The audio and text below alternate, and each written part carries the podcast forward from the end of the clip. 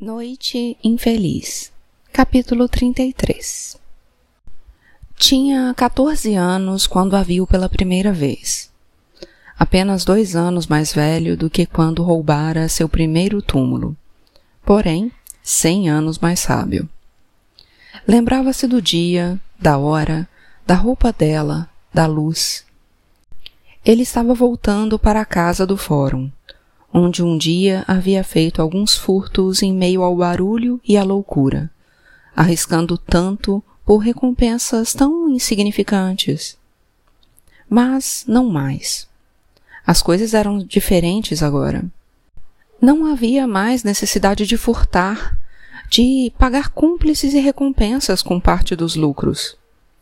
Agora, Baltazar ia ao fórum para gastar, não para lucrar e havia muito com que gastar, graças ao seu golpe de gênio, sua percepção de que era mais fácil roubar dos mortos do que dos vivos.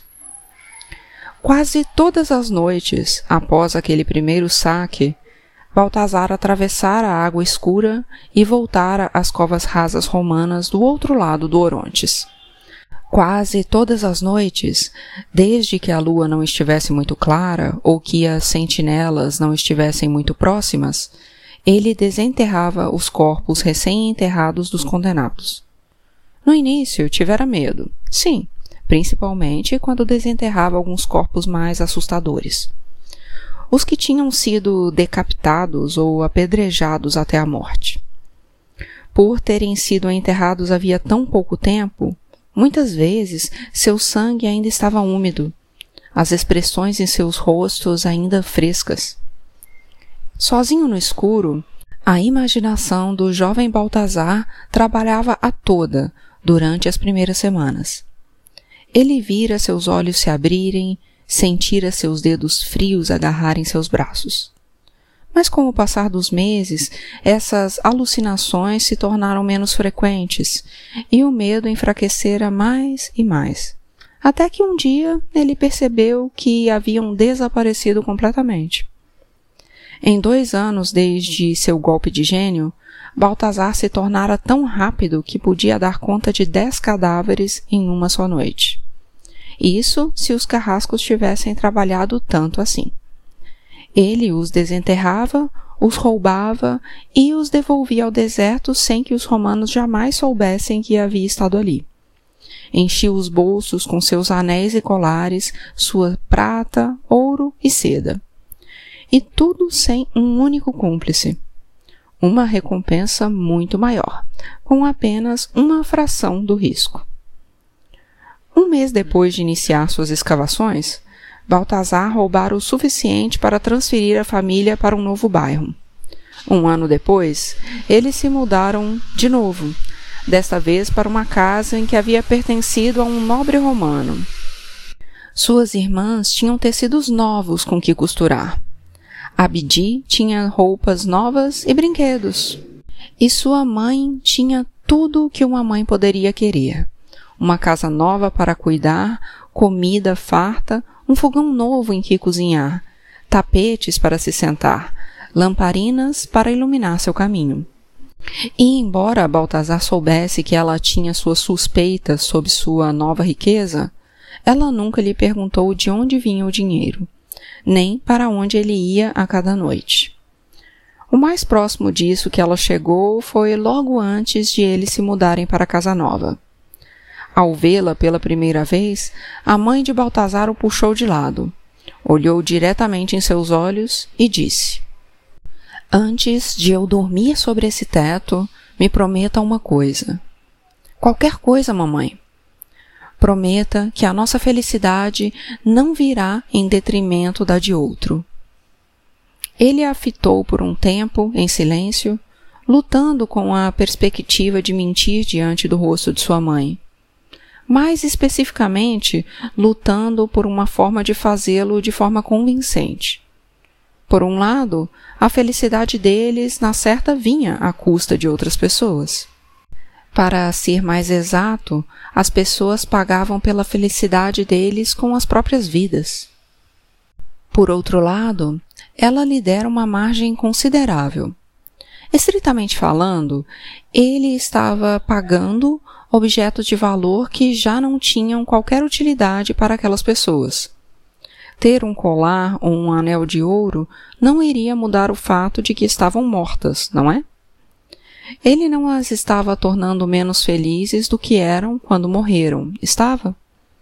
Portanto, tecnicamente, ele podia responder com toda a honestidade: Prometo. Baltazar ficara tentado a contar a ela, exatamente como ficara tentado a contar a seus amigos ladrões. Mas ficou de boca fechada.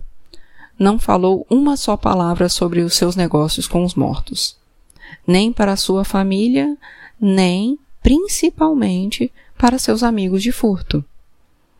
Não que temesse a reprovação deles, embora soubesse que alguns certamente o reprovariam por violar as antigas superstições. O que realmente temia era a concorrência. Baltazar sabia que não era o único garoto capaz de passar por cima de convenções sociais e cadáveres. Não quando havia tanto dinheiro ali, dando sopa na areia, pronto para ser coletado. Não, ele havia se deparado com uma fonte de tesouros que era reabastecida constantemente, e não estava disposto a compartilhá-la. Não quando os romanos estavam enviando tantos homens e joias para o carrasco.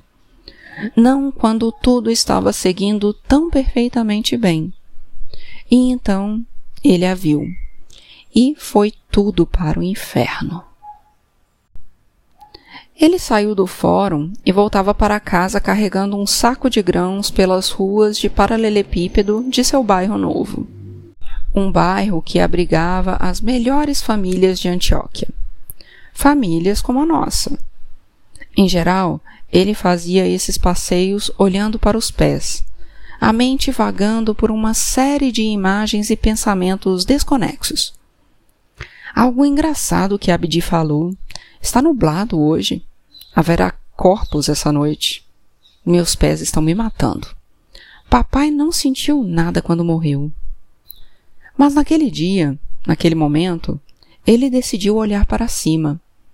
E quando o fez, foi atingido por uma imagem do outro mundo. A princípio, pensou que era um fantasma. O fantasma de uma menina bonita, transformado em realidade, como as alucinações que ele costumava ter nas covas. Ela estava sentada sozinha na varanda da frente de uma casa térrea de tijolo, uma das melhores do bairro. Ela era a coisa mais bonita que ele já tinha visto. E estava aos prantos. A mais improvável faixa de luz do sol atravessara as nuvens e batia nas costas dela, fazendo com que as pontas de seu cabelo preto brilhassem, dando-lhe um aspecto fantasmagórico, sobrenatural. Era da Síria, como ele. Mas Baltazar logo soube que ela não era nem um pouco como ele. Era uma menina que não havia crescido roubando para viver que nunca conhecera a fome. Mas sua vida também não foi fácil. Não, você passou por momentos terríveis no mundo. E, de alguma forma, isso faz de você ainda mais bonita. Embora eu não saiba por que ou mesmo se é possível que você seja mais bonita do que já é. Por acaso, Sela ergueu o olhar, exatamente na mesma hora, e viu um menino em pé no meio da rua com um saco de grão por cima do ombro, olhando para ela feito um animal bobo, paralisado, a boca aberta, observando-a a chorar. O que você está olhando?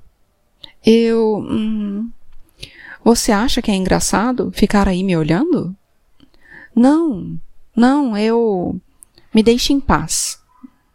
Ela se virou, cruzou os braços e esperou que o menino fosse embora e esperou. Não, disse ele. Mais tarde, Baltazar só se lembraria de trechos do que aconteceu em seguida. Sela encarando-o por entre as lágrimas, perversamente bela e perigosa. Se lembraria de deixar o saco cair no chão e de reunir coragem para se sentar ao lado dela. Se lembraria de perguntar o que havia de errado. E se lembraria de como ela resistiu e de como cedeu a ele. E uma vez que começou a contar tudo, ele se lembraria que ela não parou até muito tempo depois de a noite cair. Era uma variação de uma história que ouvira muitas vezes antes, mas um conto de aflição passada nas mãos dos romanos. Sela era uma criança solitária. Sua mãe tinha morrido quando ela era muito nova. Jovem demais para se lembrar de seu rosto, de sua voz ou de seu toque. Mas o pai dela, um importador de sucesso, tinha sido capaz de lhe oferecer uma vida confortável. Era um homem quieto e gentil. E, embora nunca falasse de sua esposa em voz alta, Sela sabia que ele sempre esteve de luto por ela. Adorava a filha única, e ela, por sua vez, se dedicava à felicidade dele evitando os interesses infantis habituais para ficar ao seu lado. Era tudo muito agradável. Baltazar se lembrava agora. Bons dias passando muito bem, misturando-se uns aos outros para formar uma infância relativamente prazerosa, ou ao menos rotineira. Até que, como um escorpião que pica o pé de um transeunte, os dias agradáveis de Sela terminaram súbita e violentamente. Seu pai viu-se do lado errado de uma disputa comercial com um membro da autoridade provincial romana, o assistente de um assessor do governo romano nomeado para Antioquia. E, embora ele não lembrasse dos detalhes da disputa, algo sobre o preço prometido em relação a um preço pago, Baltazar se lembrava do resultado. Certa noite, o pai de Sela fora acordado com batidas à porta e fora arrastado de casa enquanto a filha arranhava e puxava os soldados sem rosto ao seu redor. Naquela mesma noite, foi enviado para o carrasco sem julgamento, degolado e jogado em uma cova rasa no deserto. Tudo por capricho de algum burocrata de nível médio, sem nome e estrangeiro. Tudo por causa de uma disputa comercial. Simples assim. Era com essa rapidez que as coisas assim aconteciam. Baltazar lembrava-se do calafrio que percorreu seu corpo desde os dedos do pé até as mãos quando ela lhe contou. E, embora ele nunca fosse lhe contar sobre os seus negócios com os mortos, nem naquela ou em qualquer outra noite, Baltazar muitas vezes lhe perguntou se o pai dela estivera entre os corpos que ele desenterrara do outro lado do Orontes. Se uma pequena parte de sua felicidade havia chegado à custa dela. Um ano se passara desde a morte do pai. E lá estava ela, com 14 anos, sozinha em uma casa grande, lutando para sobreviver da melhor forma que uma menina honesta podia fazer. Mas sem conseguir se sair muito bem. Lá estava ela, enxugando as lágrimas e falando algo para um menino que acabara de conhecer, dizendo a ele com absoluta convicção: Eu juro, antes de eu morrer, vou ver Roma se reduzir a cinzas. Baltazar se lembrava de pensar: Aí está uma boa imagem. Roma em chamas. Uma menina bonita rindo enquanto olha a cidade queimar do alto de uma colina. Os ventos quentes espalhando o fogo lá embaixo e fazendo seu cabelo dançar ao redor de seu rosto. Baltazar disse que acreditava nela, embora lá no fundo duvidasse que qualquer exército, muito menos uma pessoa sozinha, pudesse realizar tal façanha. Mas não havia dúvida em sua determinação. Ele podia sentir a raiva irradiando de seu corpo, assim como o calor irradia das pedras em torno de uma fogueira muito depois que as chamas se extinguiram. E era inebriante aquela raiva, raiva e beleza, tristeza e solidão, tudo misturado em um único rosto. Ele se lembrava de um beijo e se lembrava de saber que estava desesperadamente apaixonado e para sempre. Depois disso, dias felizes se confundiram um com os outros. Baltazar transpôs a casca da honestidade da menina e encontrara na varanda, ensinando-lhe a lutar, a roubar, a se virar, mostrando-lhe um lado de Antioquia que, no conforto e isolamento de sua juventude, ela nunca tinha conhecido. Ele a idolatrava, a sustentava, gastando cada momento livre ao seu lado, muitas vezes com Abdi atrás dos dois. Sela, por sua vez, assumiu um papel familiar, dedicando-se à felicidade dele, forçando-o a aliviar a tensão do rosto, a rir, mostrando-lhe um lado de Antioquia que ele só descobrira recentemente, mas o qual nunca chegara a conhecer de fato. Fora uma daquelas épocas que brilhariam nas memórias dos velhos dias em que tudo fora prometido e em que o futuro estava diante deles. Dias passados trocando confidências um com o outro, sussurrando coisas que nunca se atreveram a falar antes. E noites, aquelas noites impossíveis de tão quentes, passadas caminhando de mãos dadas pela Rua das Colunatas.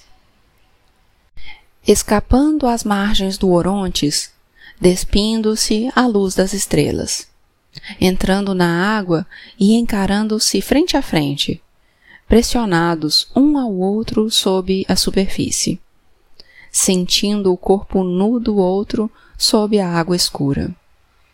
A mesma água que Baltazar atravessava para ir do mundo dos vivos ao mundo dos mortos. Mas isso desaparecia quando estava com ela. Nesses momentos, era tudo perfeito. E sempre seria. Como se o destino os tivesse colocado exatamente naquele lugar. Caso você acredite em coisas ridículas como destino. Como se ele tivesse sido enviado para resgatá-la de sua solidão, para cuidar dela, e como se ela tivesse sido enviada para resgatá-lo também. E, meu Deus, era tudo tão estupidamente vertiginoso e erótico e perfeito. Até que, como um escorpião que pica o pé de um transeunte, foi tudo por água abaixo em um único instante. Simples assim.